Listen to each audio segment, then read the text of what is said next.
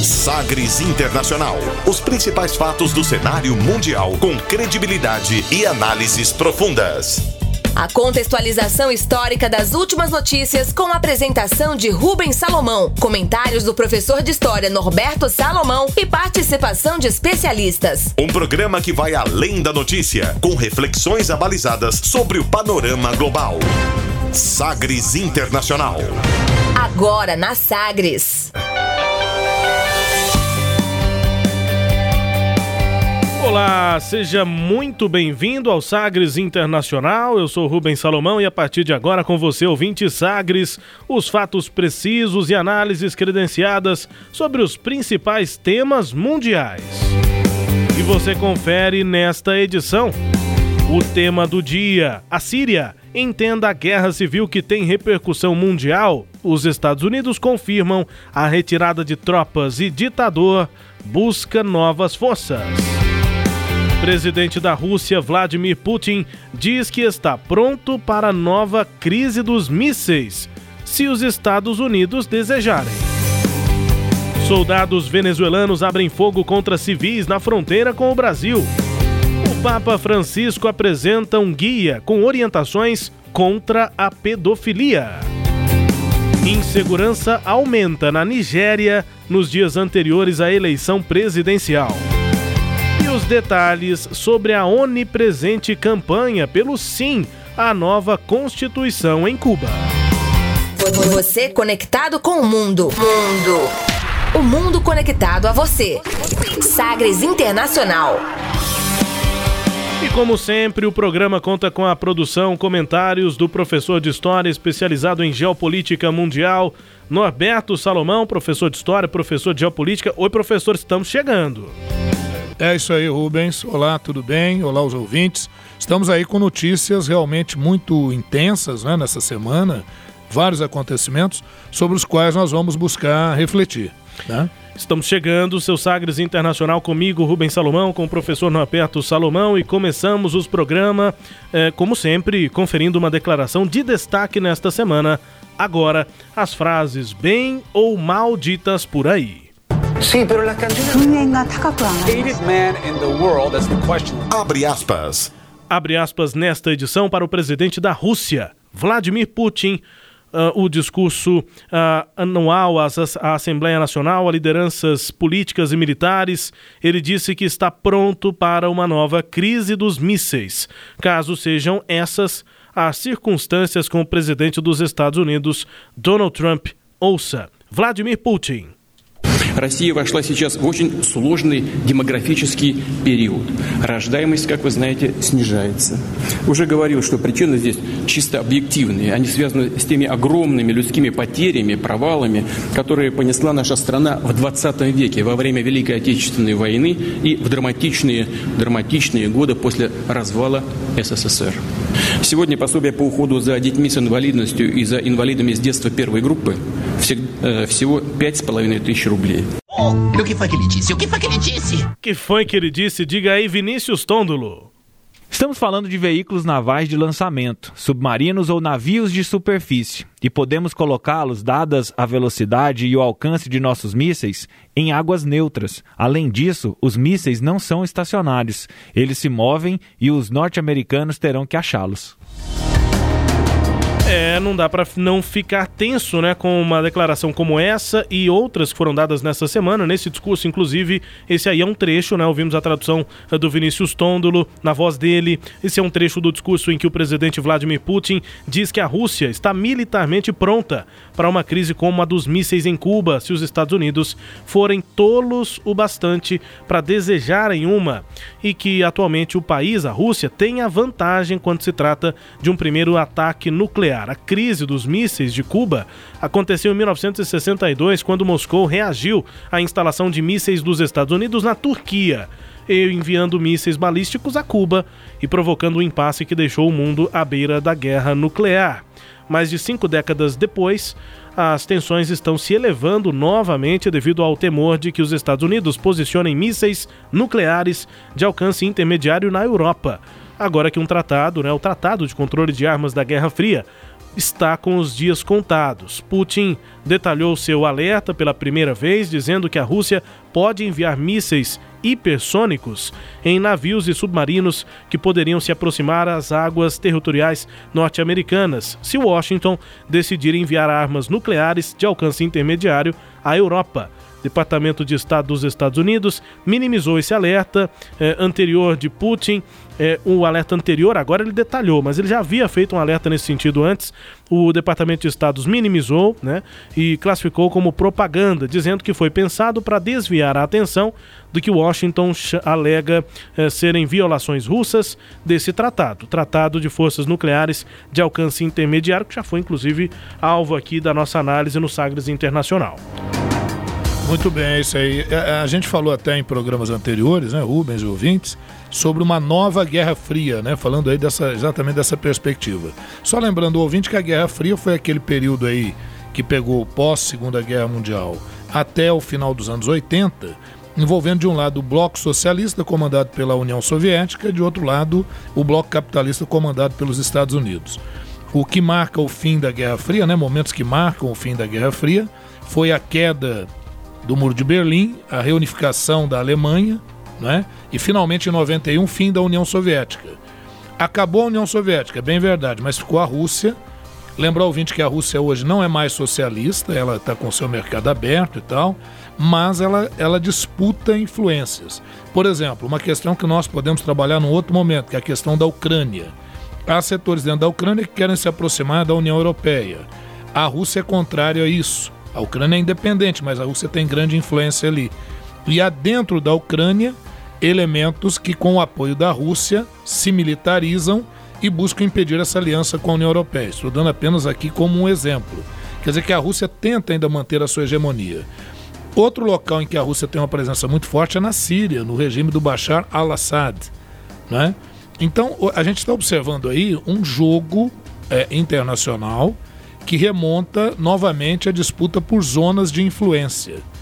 E a quebra desse acordo nuclear, que está prestes realmente a se viabilizar, já começa a ter aí ameaças de lado a lado, justamente querendo demonstrar uma força. O, o, o Putin diz que rapidamente ele consegue, de navios, lançar mísseis nucleares que podem atingir os Estados Unidos, mas por outro lado ele próprio reconhece que o fato do Donald Trump que está à frente dos Estados Unidos não querer é, é, é, reconhecer o tratado, alegar que a Rússia está descumprindo o tratado, seria uma estratégia dos Estados Unidos para posicionar mísseis na Europa em bases de países ligados à OTAN, Organização do Tratado do Atlântico Norte, do qual os Estados Unidos é o grande articulador, com mísseis que poderiam atingir Moscou em 10 a 12 minutos. Então, começa a pairar novamente, né? aí não é teoria da conspiração, não começa a pairar um clima assim de tensão internacional que na verdade serve para alimentar e garantir interesses geopolíticos e geoestratégicos. E, e, essa observação do próprio Putin, né, que a gente ouviu com o Tôndolo, os mísseis não são estacionários, eles se movem e os norte-americanos terão de achá-los. Não é, é, não é missão fácil, né? Não é missão é, fácil. Ou seja, o ataque pode vir de qualquer lugar, é meio que até um terrorismo, né? Exato. Nessa fala do Putin. É, é o, terror, o terror tá, tá voltando, né? Isso, o terror não é, não é o terrorismo aquele convencional, né? De uhum. grupos que não têm condição militar muito grande, então tem que partir para estratégias alternativas. Não, é o terror de Estado realmente. E aí, Rubens, eu, vou, é, é, é, eu quero voltar nisso num outro momento, não nesse programa de hoje, mas num outro momento, uhum. sobre aquela questão que eu comentava com você, que é uma questão ainda pouco explorada, que é a questão da formação, tendo em vista o aquecimento global e o degelo do Ártico, a formação de um oceano ártico navegável, é, que seria importantíssimo na ligação uh, entre Ocidente e Oriente, e que Estados Unidos e Rússia estão de olho nisso. Peço sempre ao nosso ouvinte, ao nosso a, a, aquele que nos acompanha, né, que fique atento para não deixar isso ser levado para aquela condição de esquerda e direita, de volta do socialismo, de uma ameaça socialista, é, que não é isso. A questão é muito mais de uma queda de braço pelo poder no mundo, independente da ideologia. É óbvio que a ideologia será colocada sempre por um ou por outro lado como sendo a ameaça a ser combatida. Então, o Donald Trump ele vai retomar esse discurso de combate ao socialismo e tal. Na verdade, o combate é uma, é uma expansão do poder russo. Porque se é combate ao socialismo mesmo, deveria haver um, uma confrontação mais forte com aqueles que ainda mantêm uma postura socialista, como a China, como a Coreia do Norte. O que a gente está vendo é uma aproximação dos Estados Unidos em relação a esses países, China e Coreia do Norte. Então a, a coisa é muito mais complexa do que, que, do que quer parecer. Né? A gente aqui, né, Rubens, vai tentando sempre que pode é, é, ir desembaraçando um pouco esses nós, né? Que eu confesso, ouvinte, às vezes é complicado até para gente que lida com isso, né? Uhum. É, é, são assuntos realmente bastante complexos. É, e, e, imagino que também, com a, como as notícias são tratadas, né? E, claro, né? A gente tenta aqui nesse espaço, aqui no Sagres Internacional, meio que traduzir o que já vem traduzido, né? Muitas vezes as notícias vêm traduzidas do russo, do inglês, mas elas são tão pontuais, né? Que Isso. não tem uma contextualização. E aí o ouvinte da Sagres ou quem está é, consumindo notícia no Brasil pode ficar meio solto, meio sem entender o que, que aquela notícia factual, pontual, quer dizer num contexto maior. É, por exemplo, com os perfis, o perfil do Trump, o perfil do Putin, o que que eles, que, quem são esses líderes, né? É. E, e, o encontro dos dois, né? Do, ou seja, o, cada, o, cada um na, no seu país, mas no poder e com um poder muito, muito grande, né? É, apesar dos problemas que, os, que, cada um dos dois tem internamente, talvez o Putin um pouco menos de problemas do que o, uhum. o Trump, mas é, tão, os dois são é, muito é, impositivos nas Isso. suas posições e, e, tem que se relacionar, né? É, e agora e... com, esse, com esse clima de tensão. Isso. E o Putin não tem menos, não, viu, Rubens? É porque aparenta isso, porque as informações. Chegam menos, lá, né? É isso. É. Mas, assim, dizer e que. eu senti isso na hora de pegar a é. declaração do Putin, ver declarações dele. Como fala pouco pro resto do mundo, né? isso, né? Talvez até para os russos ele fale pouco, né? E o desafio grande nosso aqui é não só entender isso, mas tentar simplificar para poder passar para o ouvinte. E simplificar não porque o ouvinte não tem a condição de entender. É porque os temas realmente eles são muito pesados, densos e, e por vezes até pode ficar uma coisa meio chata. Outra coisa, se o ouvinte é, observar, pode observar nos noticiários, é, seja em rádio, seja na televisão, o noticiário internacional ele é muito rápido, uhum. ele é quase é, é, ininteligível, é uma coisa simples, ah, aconteceu lá, é uma bomba, isso, aquilo, mas não, não, se explica, não há uma análise sobre isso. Justamente por isso, a, a, o sistema Sagres é, nos dá a oportunidade de levar ao ar esse programa. É, muita gente pode pensar, pô, mas um programa internacional, o que, que é esse estrangeirismo? Vamos falar do Brasil. Não é isso. É porque sobre o Brasil, sobre localidade, se fala com profundidade, com análise constantemente. Então a gente tenta um programa em que a gente tenta um pouquinho compreender o cenário internacional. Essa que é a ideia, não a ideia de um estrangeirismo, de estar com o olhar voltado para fora, pura e simplesmente não. É tentar entender o que está acontecendo no mundo e até para a gente começar a, a, analisar como é que isso pode afetar o Brasil. Né? A ideia essa. Sem dúvida. E a gente vai tentando falar dessa forma com você ouvinte. Eu vou retomando aqui os nossos contatos. É, WhatsApp 984001757, você conversa com a gente e também no e-mail jornalismo arroba sistemasagres.com.br. No fim do programa, eu repito, é, mas aí você vai participando e a cada edição nós vamos conversando também com o tema do dia nesta edição do Sagres Internacional, algo que vamos detalhar hoje. Navegando pelos mares da informação. Sagres Internacional.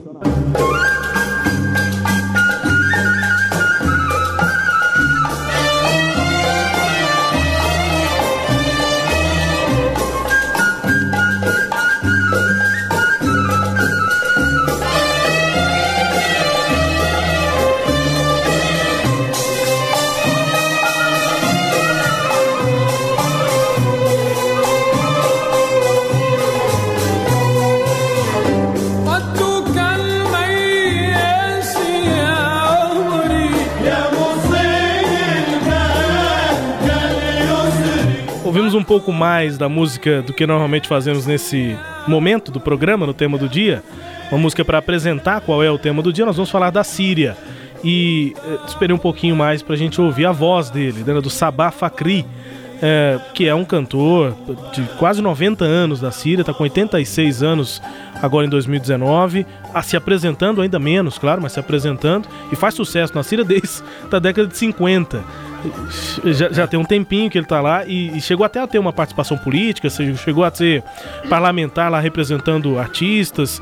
é, é um cantor que sempre foi próximo ao governo na, na Síria, mas é muito famoso por, to, por todos, né? Quase um Moacir Franco. Qua, exatamente, quase um Moacir Franco. Nesse estilo aí, né, ouvinte? É esse estilo da música árabe é, que eu fiz uma pesquisinha rápida, né? Que é bastante marcada por esse makam, é, com que, né? Makam, é, na nossa tradução aqui para o português, que é essa, essa cantoria, essa, essa melodia da música árabe tradicionalíssima. É, e, e na Síria, como já disse uma reportagem bem legal da BBC, né, da rede britânica, na Síria a música ela toca mais fundo do que em qualquer outro lugar do mundo. Pelo menos é o que disse a BBC e eu não estou querendo discordar disso. É. Muito antes de o Estado moderno ser formado em, em 46, a Síria já tinha uma tradição musica musical milenar e valiosa. As diversas religiões, seitas, etnias que habitaram e transitaram pela religião ao longo de séculos né, e milhares de anos muçulmanos, cristãos, judeus, árabes, assírios, armênios, curdos, para citar só algumas contribuíram para essa herança cultural tão eclética. Na década de 50, de 1950, século 20, arqueólogos encontraram inclusive 29 tabuletas de argila de 3.400 anos na antiga cidade portuária de Ugar Ugarit, na costa mediterrânea da Síria. Uma dessas eh, tabuletas de argila ficou conhecido como H100 pelos pesquisadores, estava partida em pedaços maiores, então a pesquisa ali foi mais farta e registra o que se acredita ser o primeiro registro de uma partitura musical do mundo. Então há essa é, história, né, essa, é, uma suspeita muito concreta de pesquisadores de que a primeira partitura musical já encontrada estava na Síria para ter uma noção do quanto a, a cultura é rica, né? Nesse país que é um tanto quanto pouco conhecido aqui no, no Brasil. É, a, a, a Síria e o Líbano, a, na verdade mais o Líbano e uma partezinha da Síria, compunham a antiga Fenícia. Né? A Fenícia, dois mil anos antes de Cristo, não era um país, era é uma, era uma região com uma certa unidade cultural, mas com cidades-estado rivais, como Biblos, Tiro, Sidom e Ugarit, que você acabou de citar aí. E pela própria cantoria, não é, não é um programa sobre aula de música, mas se você comparar com alguma musicalidade da Península Ibérica, principalmente ali do sul da Espanha, uhum. né? É, é, a região ali do sul da Espanha, você vai observar que há uma similaridade. Por quê? Porque houve um domínio é, islâmico no sul da Península Ibérica que durou sete séculos. Então, uma influência muito grande, principalmente a região sul, ali, a região da Andaluzia, na Espanha. Então, você observa uma sonoridade bem, bem parecida. Outra coisa, talvez o ouvinte preste atenção e fale, mas me pareceu um pouco música indiana. Uhum. É porque realmente a Índia e a Pérsia terão forte influência sobre o, o mundo árabe. Né? Isso é um negócio que eu fico assim impressionado. Talvez por, ter, por ser filho de historiador, mas eu viajei, né? Única viagem, única não, porque eu viajei aqui para perto, mas viagem internacional que eu fiz foi minha lua de mel. Fui para Veneza. E aí, coincidentemente, ou porque a passagem era mais barata, a, a escala era em Istambul. E nós fomos só, assim, 24 horas de escala, a gente conseguiu andar por Istambul.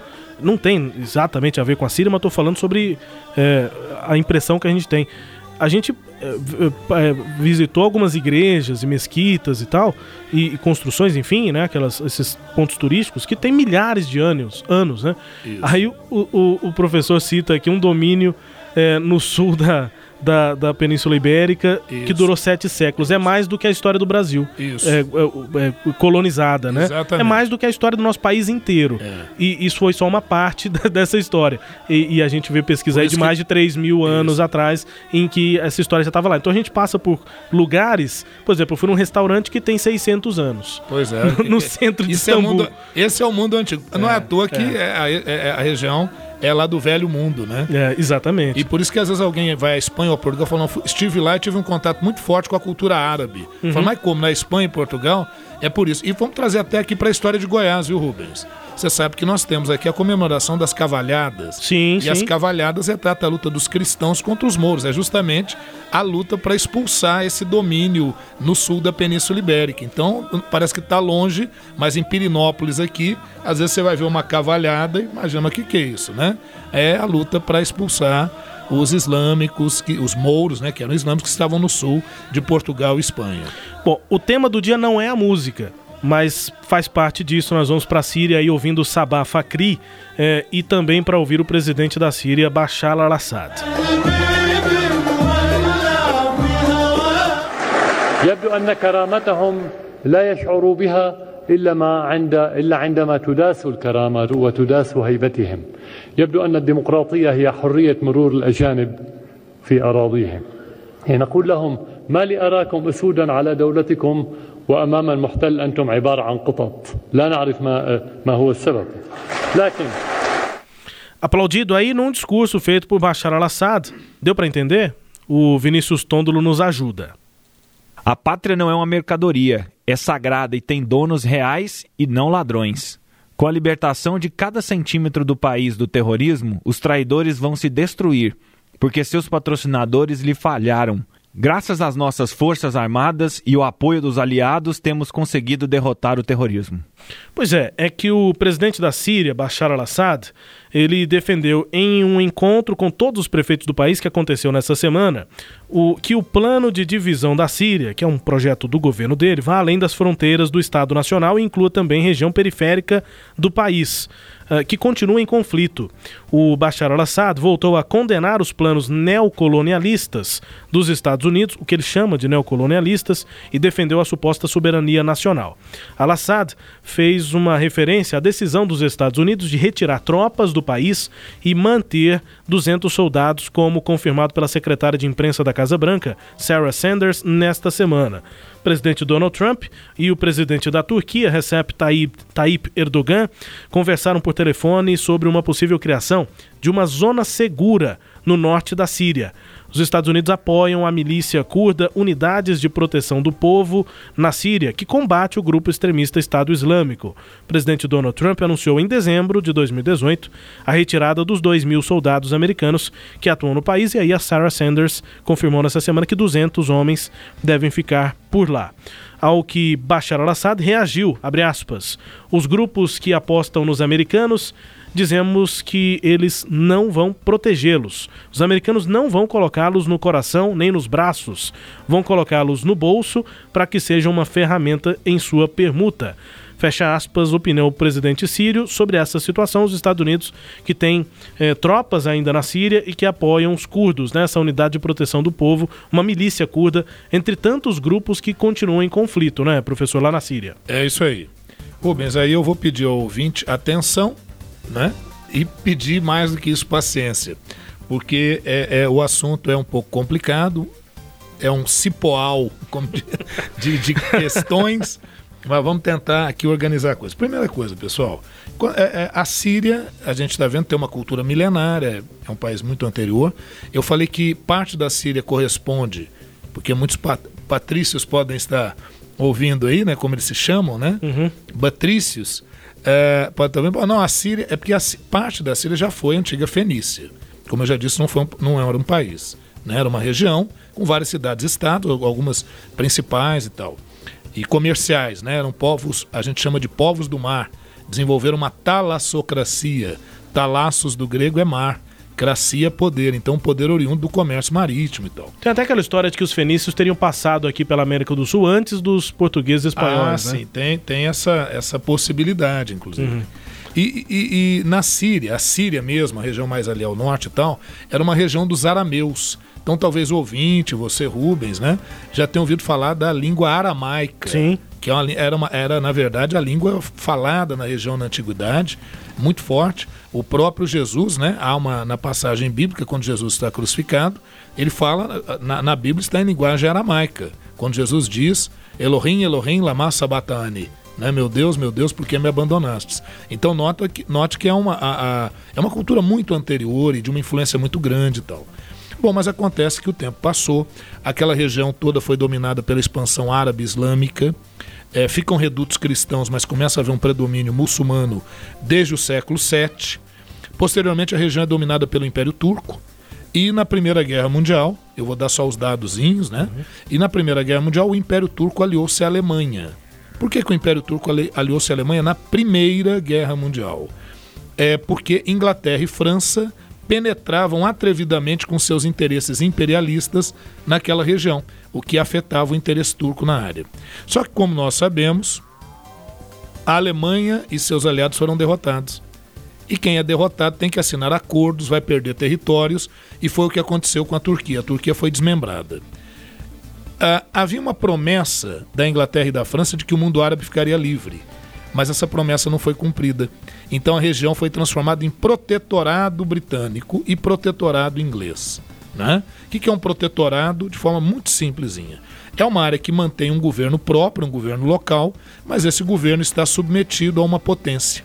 Então, eu vou, eu vou colocar assim, acho que o ouvinte vai entender com clareza. A Inglaterra ficou com áreas como seus protetorados, que foram o Egito, a Palestina, que atualmente ali é a região de Israel, a Jordânia, o Iraque, e na região do Iraque, a Inglaterra permitiu a independência do Kuwait, coisa que os iraquianos não perdoam até hoje, porque eles entendem que perderam uma área importante, é uma área inclusive produtora de petróleo. Uhum. Isso inclusive foi serviu como estopim para a primeira guerra do Golfo em 1991. Bom, a França ficou com o protetorado da Síria e do Líbano. Isso até a Segunda Guerra Mundial. Quando terminou a Segunda Guerra Mundial, é, não cabia nações que lutaram contra o nazismo, contra a opressão, é, manterem domínios. E isso somado a movimentos locais e ao princípio da autodeterminação dos povos da recém-criada ONU, é, viabilizou a independência dessas regiões. Então, a partir de 1945, nós temos a, a, a independência da Síria, do Líbano, efetiva, não é? Porém, aí um problema. É, que governos vão se constituir ali numa área que tem divisões de cristãos, de muçulmanos, né? Então, a Síria se torna um Estado laico, mas há uma preponderância é, muçulmana naquela região.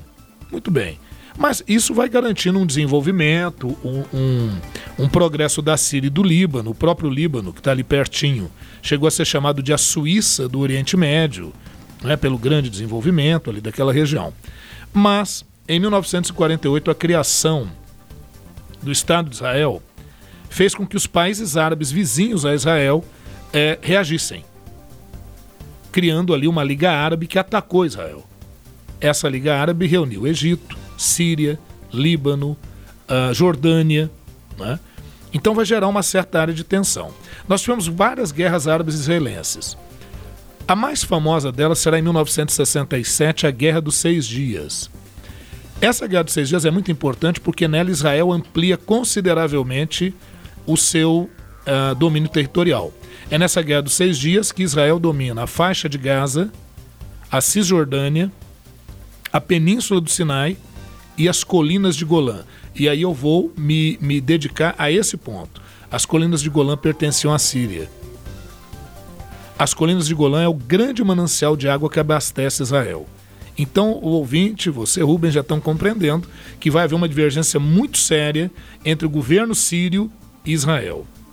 E isso no contexto de Guerra Fria, que marcou os anos 50, 60, 70, 80, vai marcar o seguinte: ou eu estou do lado dos Estados Unidos e, consequentemente, ao lado de Israel, isso lá no Oriente Médio, ou eu estou contra a política estadunidense e vou me aliar à União Soviética.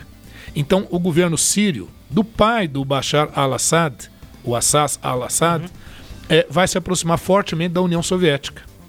E nesse período ali no Oriente Médio, uh, desenvolveu-se um grupo chamado Baas, ou Baat, que é um grupo laico, então sem nenhuma vinculação muçulmana ou cristã, uh, mas de tendência socialista e com uma perspectiva pan-arábica, o pan-arabismo, uma pretensa unidade de todos os árabes. E o governo sírio vai defender isso.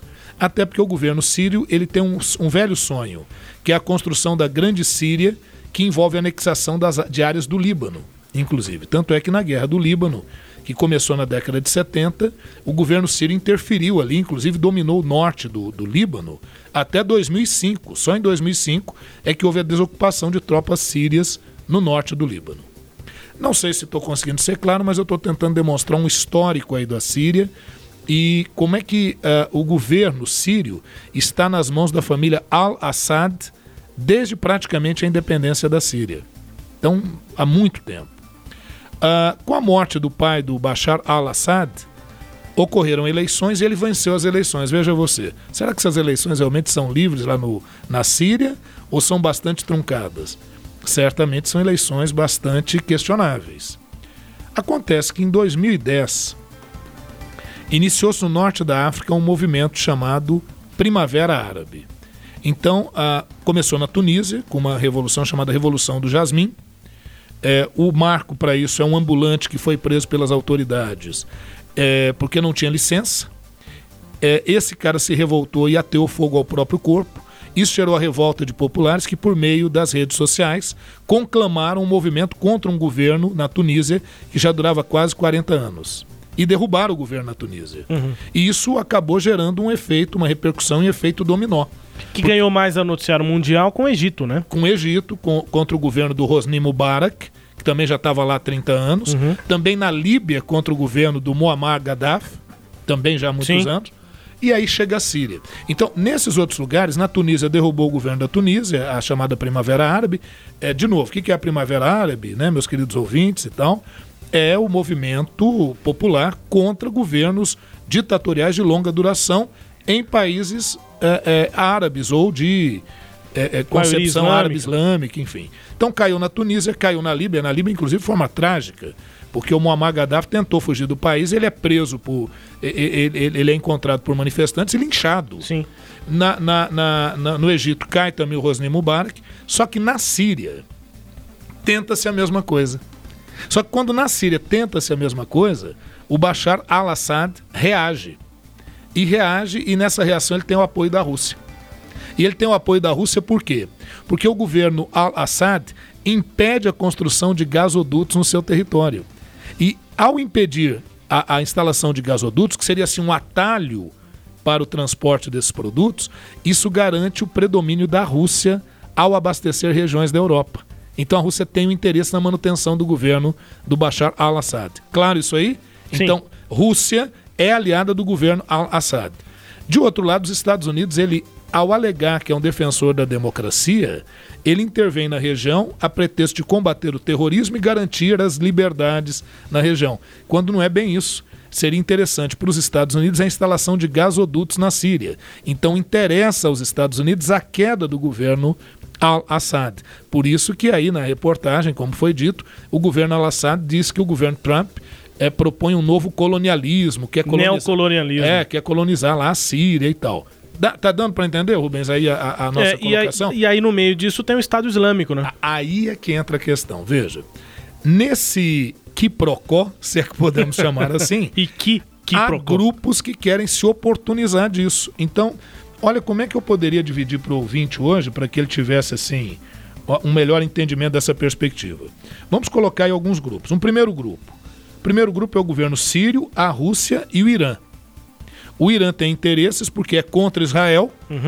O Irã tem interesses porque ah, é contra a expansão do Estado Islâmico. Sempre bom lembrar que o Estado Islâmico é predominantemente sunita, enquanto o Irã é de predomínio xiita. Só para lembrar para o ouvinte, sunita seria aquela vertente mais considerada mais branda do ponto de vista religioso, compõe mais de 80% do mundo islâmico. É, perdão, mais, é, é isso mesmo, é mais, isso, mais de 80%, enquanto que os xiitas seria aquele grupo mais ortodoxo do islamismo. Né? E no Irã eles são maioria. Então o Irã não tem interesse dessa expansão. Né? De outro lado, né, Rubens, eu estou dizendo aqui que eu, então no primeiro grupo eu tenho Síria, Rússia e Irã. Síria, no caso, Bashar al-Assad. Bashar al-Assad, o governo sírio. E aí? Aí eu tenho um grupo 2, que seriam os rebeldes sírios e curdos, os rebeldes sírios que querem derrubar o governo do Bashar al-Assad, e os curdos, que é uma etnia que pega ali toda a fronteira do Iraque, da Turquia, Norte da Síria, norte da Síria, e que querem criar um país com o apoio dos Estados Unidos. com apoio um relativo apoio dos Estados Unidos, né? Porque os Estados Unidos, às vezes, às vezes ele apoia a criação para depois ele ir lá e, e, e atacar, né? Mas está dentro dessa geoestratégia. Um terceiro grupo que são os grupos terroristas, que é a Al-Qaeda, lá do Afeganistão, e o Estado Islâmico, que querem se aproveitar para expandir-se naquela área. Essa é a ideia, né? Expandir a luta islâmica. Se eu não me engano, o Osama Bin Laden, Bin Laden era sírio, né? Não, ele na verdade é saudita, ele é da Arábia Saudita Ah, sim. e se Tinha se instalou instalado na- no, Afeganistão, no Afeganistão. naquela região. E um quarto e último grupo que são os Estados Unidos e seus aliados. Uhum. Nós sabemos que um dos aliados dos Estados Unidos é Israel. Então Israel tem bombardeado com a sua força aérea algumas áreas em que atua o Estado Islâmico, né? E algumas áreas também de resistência lá do governo al-Assad. E também tem a Turquia nesse meio. É bom lembrar que a Turquia faz parte da OTAN. É, A Turquia tem um longo histórico de perseguição aos curdos, então a Turquia está com esse interesse porque não há interesse da formação do Estado curdo em suas fronteiras. É basicamente isso. Então, se a gente for recapitular, vamos pensar assim: hoje, professor Norberto, como é que tá? Como é que é o quadro? Como é que eu poderia entender isso? O governo Bashar al-Assad al é um governo de longa duração. Ele já vai para mais de 40 anos no poder na Síria. Uh, há grupos que querem a derrubada do Bashar al-Assad. Alguns porque querem um governo mais democrático, querem um processo de abertura, querem uma modernização da Síria. Só que isso acaba gerando abertura para grupos oportunistas terroristas como a Al-Qaeda e o Estado Islâmico. Em termos macro, das grandes potências, Rússia está do lado de quem? Do governo al-Assad. Estados Unidos, ao lado de Israel e contra o governo al-Assad. Vamos lembrar só que na questão de Israel, Israel tem interesse de combater grupos radicais islâmicos, claro. Israel dominou desde 67 um território que a Síria quer de volta, que o governo al-Assad quer de volta, que é a região das colinas de Golã, importantes para o abastecimento de água. Bom, e aí, né, nessa semana tivemos essa confirmação de que os Estados Unidos vão retirar uma boa parte ou quase todas as tropas que tem lá na Síria, ficando um, um grupo de 200 soldados. A gente vai continuar acompanhando isso, a gente deve retomar sem dúvida esse tema da Síria aqui no Sagres Internacional. Ô, Rubens, só Sim. me permite inter intervir. O ouvinte pode me perguntar, mas peraí, se os Estados Unidos têm interesse em derrubar o Bashar al-Assad, por que, que ele está retirando tropas de lá? Uhum. É, é curto e grosso, para a coisa pegar fogo e mais tarde, talvez até com o aval da ONU, intervir na região. É difícil um aval da ONU, porque o aval da ONU para isso depende do Conselho de Segurança da ONU. E aí... O Conselho de Segurança da ONU é formado por 15 países, 10 são rotativos e 5 são permanentes. Os 5 permanentes são Estados Unidos, Rússia, é, é, China, França e. Alemanha? Não. A Alemanha gostaria de ser permanente, mas não é. São os quatro vencedores. E a China. Hum. A Rússia não aprova uma intervenção. Então, para uma medida no Conselho de Segurança da ONU ser aprovado, que é de intervenção em outro lugar, tem que haver o voto dos cinco membros. Se um só se negar a aprovar, a medida não, é não, não pode prosseguir. É, e, a, e, obviamente, a Rússia não aprovaria a intervenção na Síria pelos motivos que eu tentei aqui, humildemente, brevemente destacar. Estados Unidos, França, Reino Unido, Rússia e China. E China. É, Cinco membros do, é, do, Conselho de Segurança. Normalmente, para não ter problema dos, do permanente, que é quem decide mesmo, eu costumo falar assim, ó, os quatro vencedores da Segunda Guerra Mundial mais a China. Isso. Então, isso. facilitaria. E aí, para ir para o voto, complica. A gente vai seguir acompanhando, sem dúvida, esse assunto aqui no Sagres Internacional. Logo na volta, nós vamos conferir o Sagres Internacional com giro, com principais notícias eh, desta semana. Você vai conferir. O Papa Francisco apresenta guia com orientações contra a pedofilia insegurança aumenta na Nigéria nos dias anteriores à eleição presidencial e também essa informação é, agora é, mais recente: soldados venezuelanos abrem fogo contra civis na fronteira com o Brasil. A gente volta já com mais Sagres Internacional. 730 AM Rádio Sagres 22 de fevereiro é dia de festa, dia de comemorar o primeiro ano da marca Sagre 730. São 12 meses na sua companhia, trazendo as principais notícias do Brasil e do mundo. 52 semanas te mantendo sempre bem informado, com a melhor cobertura do Centro-Oeste. 365 dias mais atual, a cada instante. E a comemoração fica ainda melhor com a sua audiência. Tudo porque nesse primeiro ano atingimos a marca de 260 mil fãs. O nosso muito obrigado pela sua companhia diária e por nos seguir em nossas redes sociais, seja pelo Facebook, Instagram, Twitter, YouTube, SoundCloud e também pelo nosso site. Trabalhamos todos os dias para levar a melhor programação com a qualidade e o profissionalismo que você já conhece e confia. Obrigado por acreditar no nosso trabalho e que venham os próximos anos de parceria. Sagre 730. Em tom maior. Estágio é com o IPAC. IPAC é com PH. Inovação, instituição de ensino na gestão direta dos contratos de estágio. ipac.org.br 62 3931 6300. Sagres On. Informação onde você estiver. www.sagresonline.com.br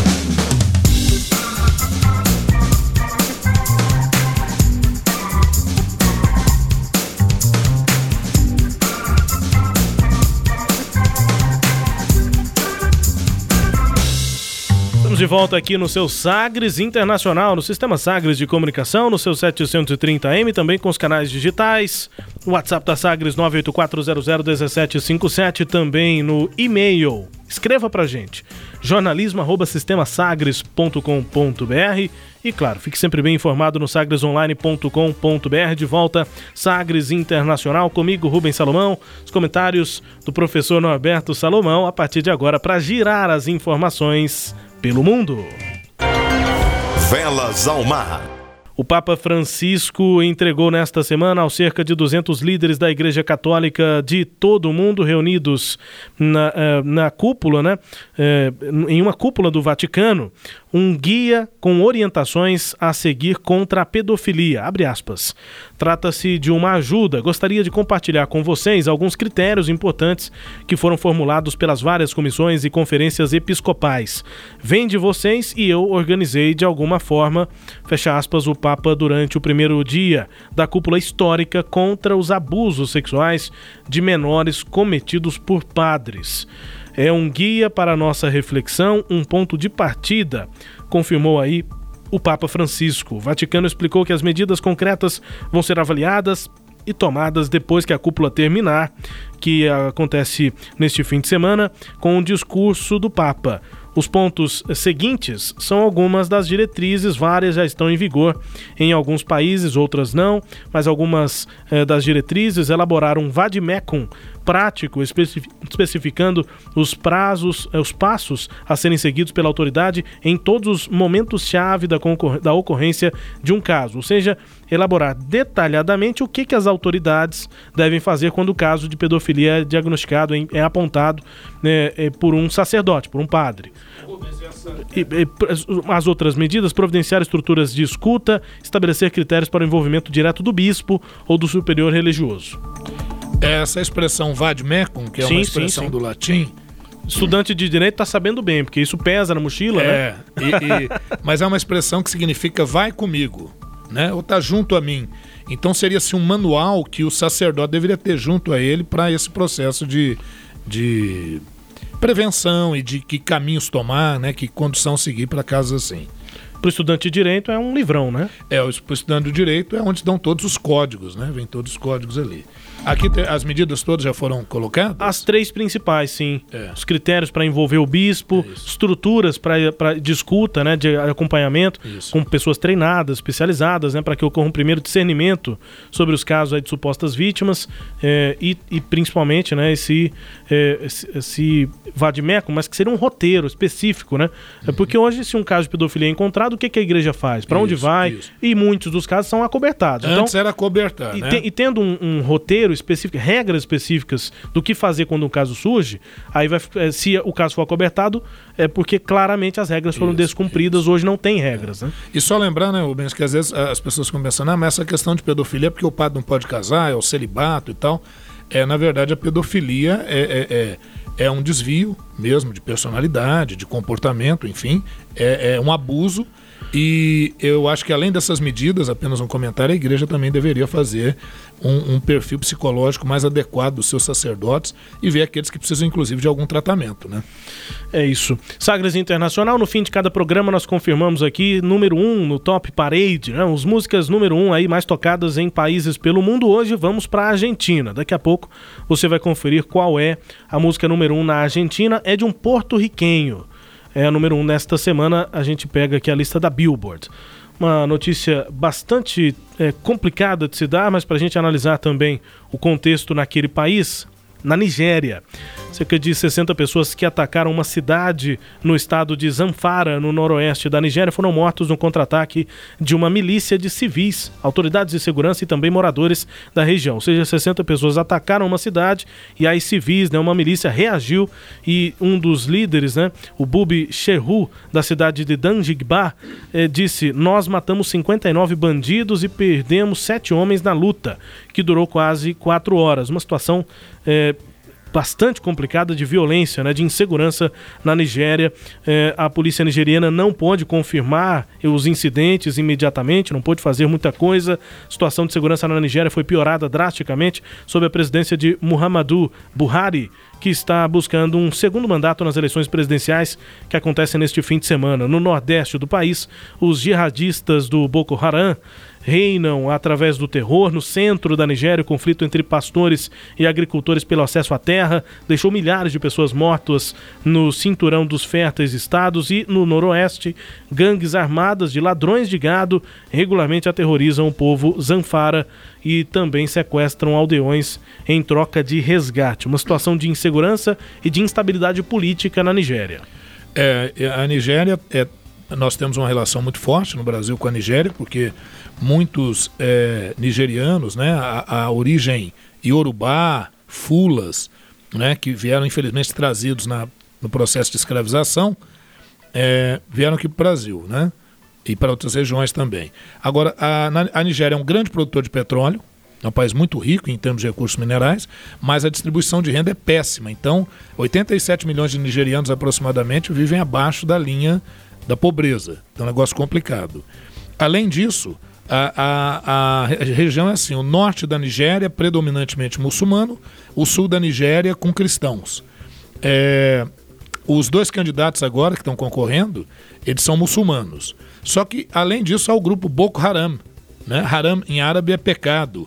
Boko seria sem educação. Então, educação pecaminosa porque eles fazem uma contestação aos costumes, à educação do Ocidente e pregam que o governo deve ser um governo religioso e que a Sharia, que é o, o, são as regras religiosas islâmicas, sejam os elementos referenciais para as leis e para a condução de vida uh, na, na Nigéria. Seja esse um ou outro candidato que vença, o predomínio ainda é da perspectiva islâmica, mas não a perspectiva radical.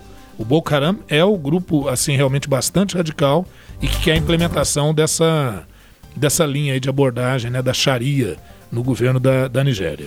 Vamos conversar agora também sobre Cuba, que vive um fim de semana também de definições.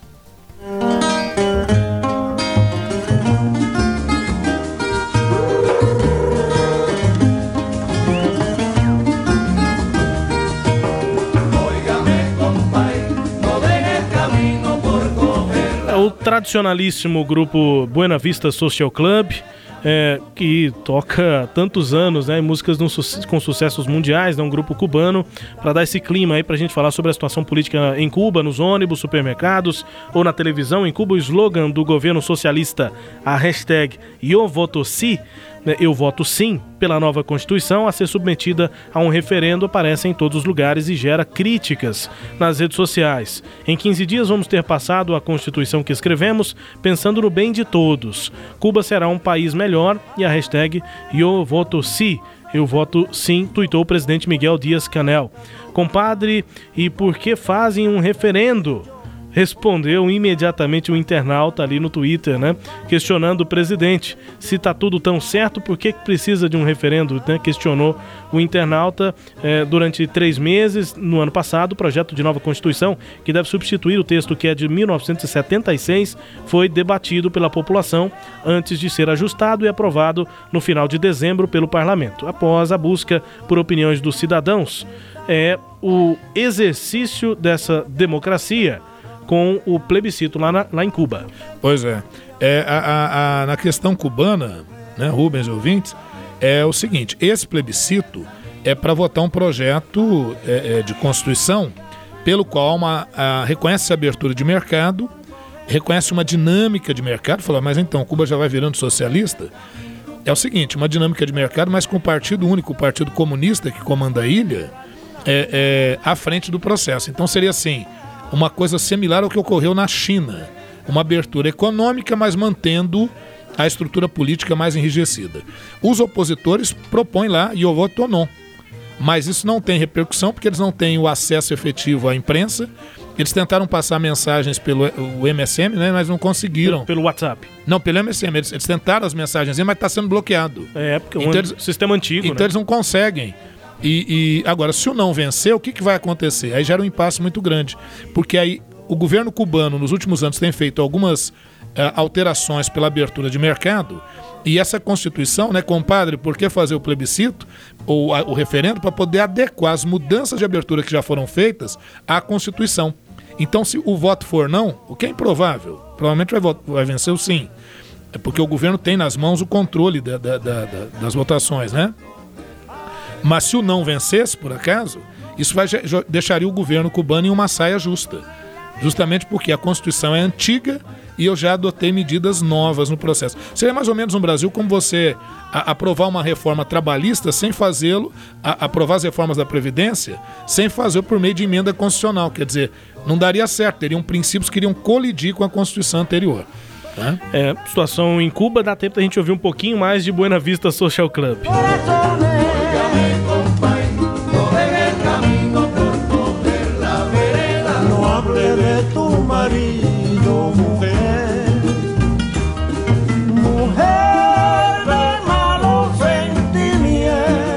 acho bom, viu? Eu gosto. É muito bom. Muito bueno. muito bueno. Sagres Internacional também com as notícias do Brasil. O Ernesto nos convidou. Brasil Internacional porta-voz venezuelano El Estímulo, o portal, né, portal de notícias, El Estímulo informou que soldados venezuelanos dispararam contra civis, matando duas pessoas e ferindo outras 15. Pelo menos esses os números até agora. O incidente aconteceu na vila de Cumaracapay, eh, quando um grupo de civis tentava assegurar a passagem de ajuda humanitária na fronteira entre o Brasil e a Venezuela. O jornal The Washington Post diz, explica que quando os locais os, eh, tentaram impedir os veículos do exército venezuelano de avançar, os soldados abriram fogo na fronteira do Brasil com a Venezuela. No dia anterior, o presidente venezuelano Nicolás Maduro ordenou o encerramento das passagens de fronteira da Venezuela com o Brasil.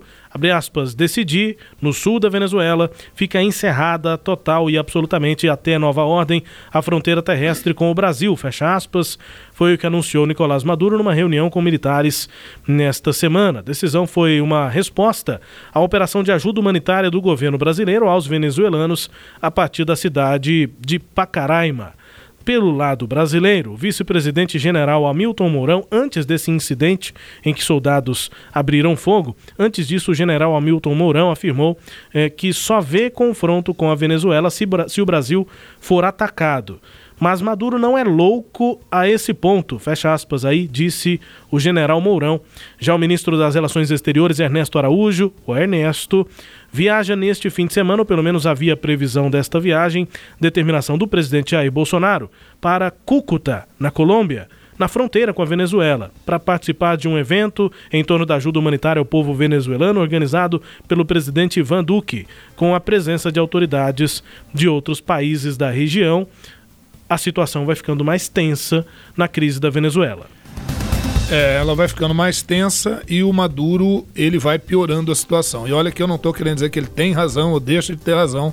Não é isso. É porque há momentos que você tem que reconhecer que perdeu. Né? É, 50 países já reconhecem o Guaidó, presidente da Assembleia é, é, Parlamentar lá na Venezuela. Assembleia Nacional. Assembleia Nacional como, como presidente. Uh, o Maduro vai perdendo base de apoio, as pressões internacionais são muito fortes, o boicote dos Estados Unidos, o embargo norte-americano, vai asfixiando a economia venezuelana, né, em que pede os Estados Unidos ainda comprar petróleo da, da Venezuela, mas já, já afirmou que vai fazer uma suspensão também da compra desse petróleo. Então, isso tudo vai levando o governo a uma situação realmente bastante crítica.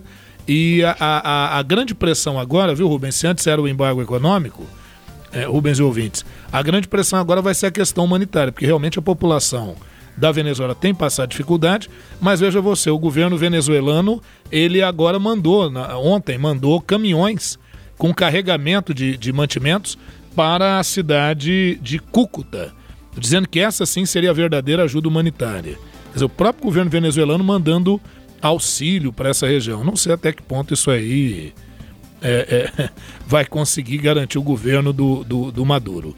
E essa ação dele agora de mandar o exército atirar, inclusive com a morte de dois indígenas na fronteira. Foi, foi. 15 pessoas feridas. Então é né, praticamente uma declaração de guerra. Isso aí não vai ser muito legal, não. Eu acho que. É, eu acho que o, o, o, Maduro já prepara, acho que até uma possibilidade de fuga, se for necessário. É, é, inclusive, isso gerou até a declaração do, do, do Mourão aqui, né? Se perguntaram a ele, o Brasil vai intervir militarmente? Ele disse, olha, o Brasil tem uma tradição de não fazer essa interferência, não vai interferir, a não ser que o, o, o Maduro queira atacar. Mas fora isso, é nada disso. O Brasil vai atuar ali na fronteira, vai levar ajuda até a fronteira para que os venezuelanos passem para o lado de cá e peguem essa ajuda. Agora, ele está colocando o exército para impedir essas passagens. E ele vai ficando cada vez mais isolado. É, uma última informação aqui do programa, antes da música número 1 um na Argentina, ainda aqui do nosso Brasil Internacional, né? Notícias aqui do governo brasileiro com repercussão internacional é que já está pronta a minuta do decreto presidencial que vai promover a isenção unilateral de vistos para turistas americanos, canadenses, japoneses e australianos. A informação é do Ministério do Turismo. O ministro Marcelo Álvaro Antônio teve reunião com o ministro das Relações Exteriores, Ernesto Araújo, e fechou os termos deste decreto. A proposta consta na lista de prioridades para os 100 primeiros dias de governo, era uma promessa eh, do ministro Ernesto Araújo. Marcelo Álvaro, ministro do Turismo, disse que Ernesto Araújo se mostra favorável a essa novidade e que espera que ela entre em vigor ainda neste ano de 2019. A questão é que em governos anteriores, ou seja, normalmente se pensava é, que né, na diplomacia, né, nessa liberação unilateral, os países beneficiados, nesse caso aqui os citados, é, teriam essa maior é, facilidade para entrar no Brasil sem que eles tivessem qualquer mudança nas políticas de viagem de cidadãos brasileiros para lá. Ou seja, teria que ser uma, de fato uma decisão bilateral. Facilita-se para americanos, japoneses, enfim, mas os brasileiros lá nos Estados Unidos e no Japão e nos outros países, no Canadá e também na Austrália, teriam de ter algum tipo de facilitação também. Isso não está previsto. O Brasil está fazendo de forma unilateral, Isso. abrindo suas portas para esses países. É, a ideia do governo brasileiro é atrair os turistas para cá e tal, né? Só que aí tem duas questões, né, Rubens? Primeiro, essa de que não há uma reciprocidade. Esses países não são obrigados a, a, adotar a mesma postura, a mesma medida. Então, o ministro do Turismo, obviamente, vai dizer: não, mas isso é para atrair o turismo, facilitar para essa região. Isso, esse é um ponto, tá? Um segundo ponto é que é, o governo brasileiro tem que tomar cuidado com isso, porque de repente você pode ter entrada de elementos via esses países que não são originários de lá, mas aqui no Brasil, sem que tenha essa autorização, sem que, é, que, que venham elementos que não sejam aqueles que o Brasil queira necessariamente que estejam aqui. É preciso tomar um pouco de cuidado com isso, mas a ideia inicial é essa: é atrair capitais, turismo dos países desenvolvidos, né? Os países são Japão, Austrália, Estados Unidos, Estados e, Canadá. Unidos e Canadá. A ideia é essa: atrair os dólares para cá. A gente continua com Sagres Internacional para conferir músicas aí, número 1 um na Argentina.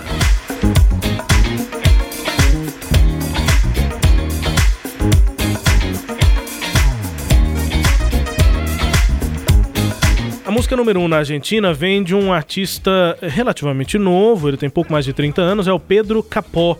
Nessa música ele tem a parceria com o Farruko, que é tipo um rapper assim da Argentina. A música se chama Calma, ou seja, calma, isso mesmo. É, tá no número 1 um aí na, na lista da Billboard, lá na Argentina, é, há seis semanas. E a 12 tá entre as 100 mais tocadas da Argentina. A, o ranking é da Billboard e a música é do Pedro Capô, participação do Farruco. Música Calma, ouça.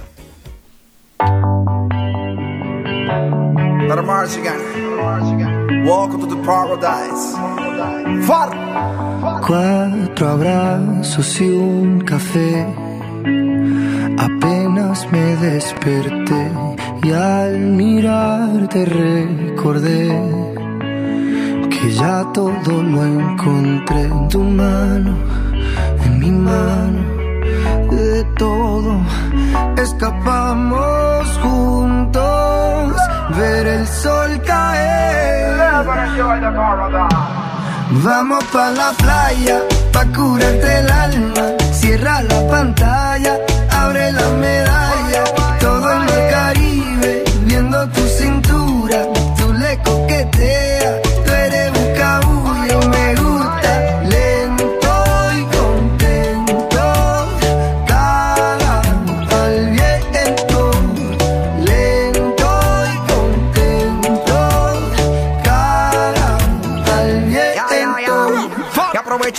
Caliente y vamos a disfrutar el ambiente. Vamos a meternos para agua para que rico se siente. Y vamos a tropical por toda la costa chinchorreal. De chinchorro a chinchorro paramos a darnos una medalla bien fría para bajar la sequía. É o Pedro Capon e o Farruco. Esse aí do rapper é o Farruco, né? Tá fazendo a participação, é chamado Fit, featuring, né? Apresentando o Farruco. Um, normalmente um artista chama um outro e aí ele apresenta o, o, o segundo. O Pedro Capô é autor da música, o Farruco faz a participação. Primeiro lugar na Argentina nestas últimas semanas. Música calma. E aí o espanhol dá pra gente é, tentar chutar alguma coisa na tradução. O ouvinte deve ter tentado. Ah, começa assim, os primeiros, primeiros versos, né? Quatro abraços e um café. Acabei de acordar e olhando pra você eu me lembrei, já encontrei tudo. Sua mão na minha mão, nós escapamos de tudo, juntos vamos ver o sol cair. E aí entra o refrão, vamos pra praia, pra curar sua alma. E aí ele fala minha mão na sua cintura, uma cerveja e tal. Música bem tranquila, clima de praia. É, o nú- número um na Argentina aí. Porém, lembrando, romântica também. Romântica, mas Né? essa não é da sofrência. Não, é sofrência. Essa já é, tá tudo bem. Depois, provavelmente depois vai ter uma Tá música quase de um. Vitor, Vitor Clay, que é o nosso Tem, aqui. tem o né? Vitor Clay, É uma é. linha assim, né? É, é o Sol, né? Isso. Que é a La música do Playa. Sol. O Vitor Clay é do Sol. O É do Sol, Sol, vê Sol. se me aquece, Isso. ilumina e tal. Essa é a música aí do, do Pedro é, Capô. Eu achei boa, viu?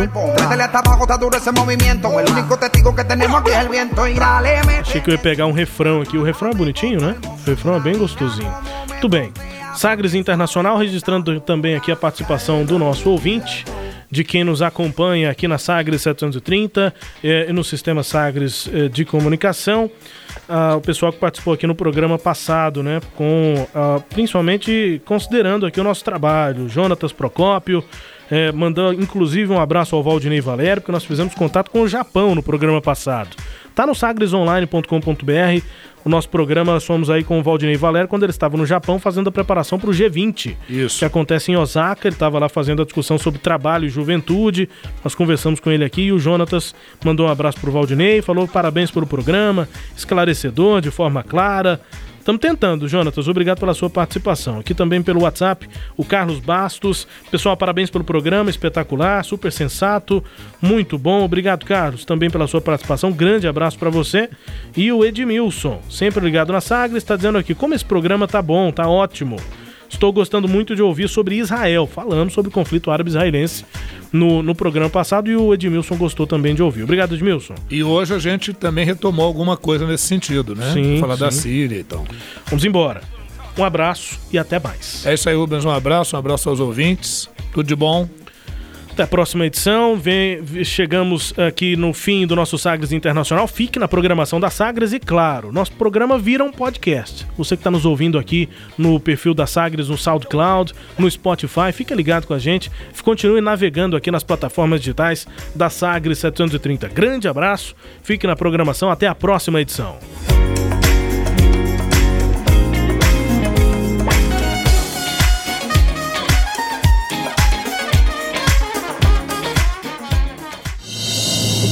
Você ouviu Sagres Internacional. Os principais fatos do cenário mundial com credibilidade e análises profundas.